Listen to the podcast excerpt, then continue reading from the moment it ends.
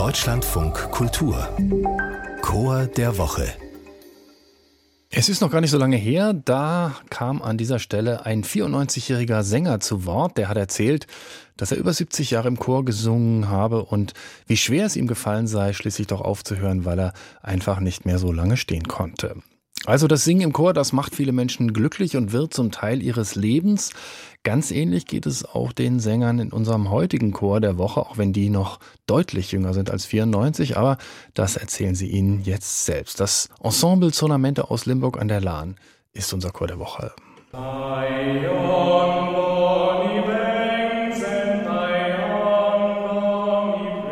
Ich bin Fabian Fante. Und mein Name ist Jakob Deckers. Und wir beide sind die Chorleiter vom Ensemble Sonamento und wir kommen alle aus dem Raum Limburg an der Lahn. Wenn man an Chöre in Limburg denkt, dann kommen einem natürlich zuerst die Limburger Domsingknaben in den Kopf. Und es gibt ja eine lange Tradition, dass äh, ehemalige der Limburger Domsingknaben, äh, also all diejenigen, die quasi aus den Limburger Domsingknaben ausscheiden, weil man eben den Schulabschluss gemacht hat, dass die Lust am Singen natürlich nicht vergeht, sondern dass die weiterhin besteht.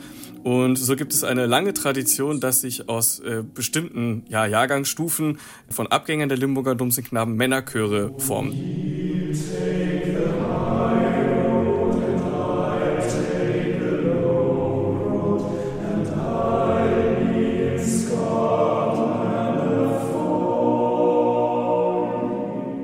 Also ich würde sagen, dass wir schon irgendwo mehr als Freunde sind, weil das natürlich schon auch einfach von jedem Einzelnen ein Commitment ist, sozusagen sich, also diesen Teil dieses Chores zu sein. Und dass es einfach auch nochmal eine ganz andere Erfahrung ist, gemeinsam Musik zu machen. Also es ist jetzt nicht nur so, dass wir uns jetzt treffen und dann Bier trinken, auch wenn wir das auch manchmal tun, so, es gehört auch dazu. Also es ist schon eine sehr, sehr enge Gemeinschaft sozusagen, in dem, also dadurch, dass wir uns einfach schon sehr lange kennen, wir sind alle so in einer Altersrange, das ist natürlich irgendwie, also es ist irgendwie selbstverständlich, dass wir an Geburtstagen aneinander denken, dass wir teilweise auf Hochzeiten voneinander singen, das beginnt jetzt so langsam. Wir scherzen viel miteinander, also es ist immer einfach ein Gefühl, was natürlich durch die Musik einfach nochmal, durch dieses Erlebnis Musik, das unglaublich verbindend ist, nochmal gestärkt wird. Für uns hat es den enormen Vorteil, dass wir natürlich alle die gleiche Schule, den gleichen Stimmbildner Willi Gries hatten, der uns jahrelang geprägt hat und unsere Stimmen geformt hat und wir deswegen auch stimmtechnisch einen sehr homogenen Klang dadurch erreichen können, weil wir eben alle eine gleiche Ausbildung, ein gleiches Verständnis von Klang haben und äh, das macht so Spaß auch jetzt auch als Chorleiter mit diesem Chor zu arbeiten, weil so viele Sachen einfach sofort schön klingen, weil so Kleinigkeiten man gar nicht mehr sagen muss, die sind einfach schon da.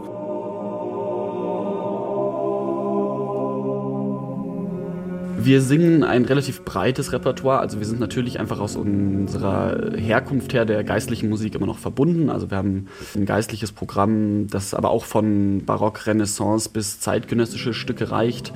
Da mischt sich natürlich dann Männerchorliteratur, ist natürlich auch dann viel weltlich ab der Romantik, mischt sich dazu. Und es kommen auch manchmal wie Pop-Arrangements mit rein. Also es ist ähm, tatsächlich sehr gemixt. Wir versuchen auch neueres Repertoire ähm, mit, mit reinzunehmen, wo wir versuchen, irgendwie ein Peter Fox Haus am See beispielsweise mit reinzunehmen.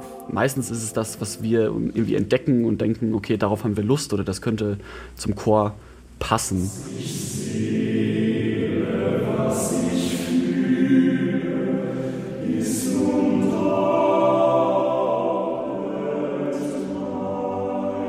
Ein Stück, zu dem ich eine sehr innige Beziehung habe, ist Schöne Nacht von Wilhelm Nagel. Es ist ein hochromantisches Stück und ja, das ist einfach zeitlos. Das kann man immer hören und das ist egal, ob wir jetzt 20, ob wir 30 sind oder ob man 60 ist, das berührt jeden.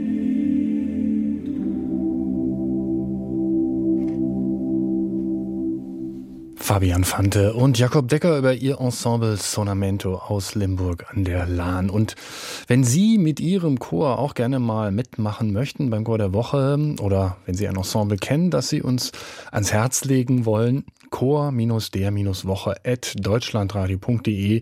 So lautet unsere E-Mail-Adresse. Da erreichen Sie uns jederzeit. Schicken Sie uns einfach ein paar Infos, gerne auch ein Hörbeispiel per MP3 und dann melden wir uns bei Ihnen.